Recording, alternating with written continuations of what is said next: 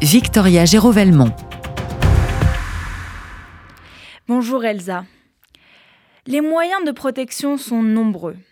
Rentrer la mezouza dans l'entrée de l'appartement, ne plus prendre de chauffeur Uber, ne plus commander à manger, ne plus se rendre à l'hypercachère ou autre commerce en cachère.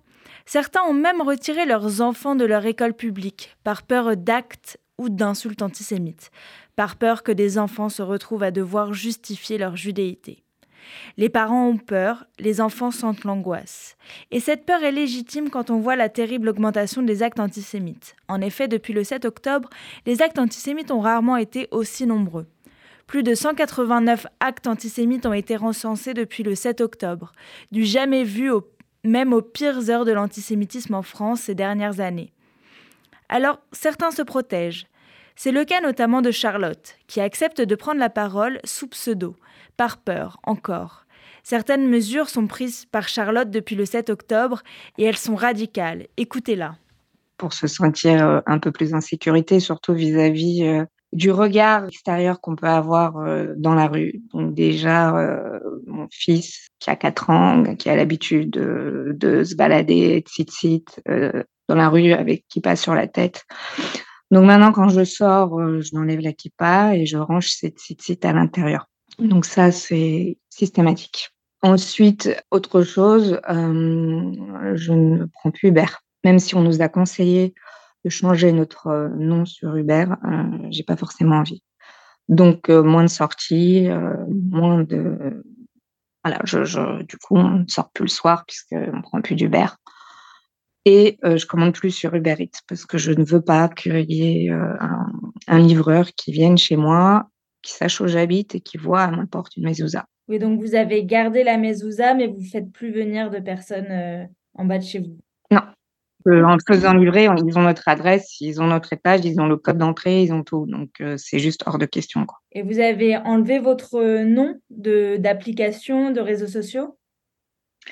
Alors, euh, sur les réseaux sociaux, j'ai mis des, choses euh, qui ne sont pas. Euh, j'ai pas mon prénom ni mon nom qui sont affichés. J'ai un ensemble de, lettres, soit que les consonnes, ou soit aucun rapport avec qui je suis. J'enlève la localisation, j'enlève tout en fait. D'ailleurs, depuis le 7 octobre, Charlotte est devenue ce que l'on appelle un parent protecteur à l'école juive de son fils de 4 ans. Écoutez en quoi ça consiste. Et vous me disiez que vous étiez devenu euh, parent protecteur. Tout à fait. Euh, dans l'école de mon enfant, puisque euh, en fait, au début d'année, on ne se sentait pas forcément en danger. Et puis, et puis on a eu l'histoire du jour de colère qui a été décrété dans le monde entier. On a vu ce qui s'est passé à Arras. Et donc là, dans ma tête, ça a fait un tour et je me suis dit, pas ne pas agir. Et comment, euh, c'est quoi actuellement ma plus grande peur C'est qu'il arrive quelque chose à l'école de mon fils.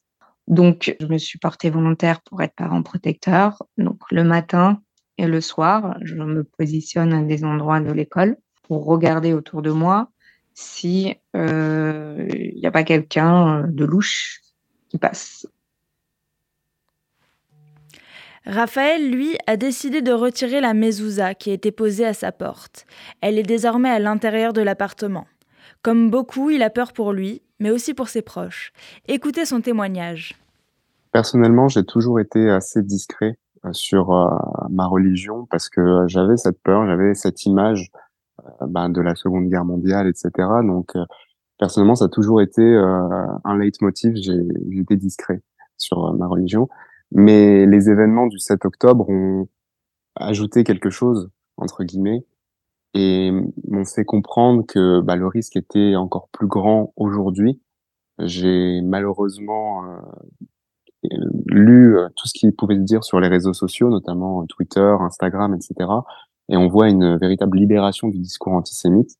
On se rend compte que bah, les actes antisémites euh, sont aussi le symptôme de ce qui se passe là-bas et euh, c'est vrai que ça m'a ça m'a inquiété euh, davantage et c'est pour ça aussi que j'ai pris euh, la décision de, de rentrer à la maison effectivement. Et j'ai demandé à certains de mes proches de retirer leurs signes distinctifs entre guillemets. Donc tout ce qui est pendentif, bijoux, ça, je, je, leur ai demandé de d'au moins les cacher.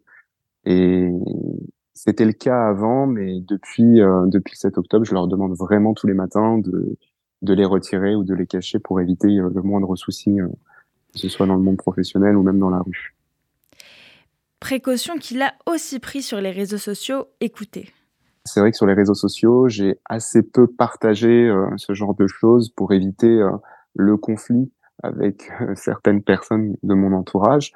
En revanche, j'ai pris la décision de, supprimer des, des d'anciens camarades de fac qui partageaient des contenus que je trouvais absolument scandaleux. là, je n'ai même pas cherché à comprendre. J'ai tout de suite bloqué les personnes. Et on était vraiment dans l'apologie du terrorisme, donc j'ai coupé, euh, j'ai coupé les ponts. Pour d'autres, pour autant, pour d'autres juifs de diaspora, les événements du 7 octobre ont permis une sortie du placard, si je puis dire. C'est le cas de David. David Gordon est chef d'entreprise. Jusqu'à aujourd'hui, il s'était toujours interdit de prendre la parole publiquement sur son rapport à Israël. Mais cette fois-ci, ce sont les attaques de trop, la désinformation de trop. Il voulait pour une fois affirmer son sionisme et faire savoir à ses collaborateurs sa position. Écoutez David Gordon. Je m'appelle David Gordon, j'ai 41 ans, je suis père de deux enfants et je suis entrepreneur. Ben, moi, je suis sorti du bois en fait, parce que lorsque j'ai euh, découvert comme tout le monde avec stupeur ce qui s'est passé, j'ai d'abord, en fait, j'ai d'abord euh, décidé de, me taire tout de suite. J'ai eu une réaction, une réaction, comme beaucoup de monde où on a été euh, un peu un peu scotché, on disait rien et ouais, je crois que j'ai publié un premier post un peu énigmatique sur LinkedIn parce que c'est mon réseau social professionnel préféré, donc je, poste beaucoup sur LinkedIn. Et j'ai commencé à faire un petit post un peu qui disait euh, Il n'y a pas de mais, juste un truc comme ça, très énigmatique. Et, et dans un premier temps, j'avais le sentiment d'avoir fait le job, c'est-à-dire d'avoir publié quelque chose.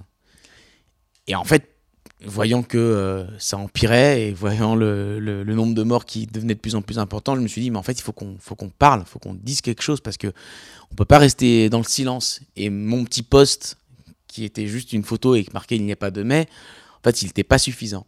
Et donc moi, j'ai décidé de sortir du bois. J'ai décidé de faire un vrai post sur LinkedIn pour, euh, pour afficher voilà, ma tristesse, mon attachement à Israël. C'est même au-delà de, de, de ce qui s'était passé, mon post. C'était je revendique mon attachement à l'État d'Israël en tant que pays. Je revendique effectivement que euh, c'est ma patrie de cœur.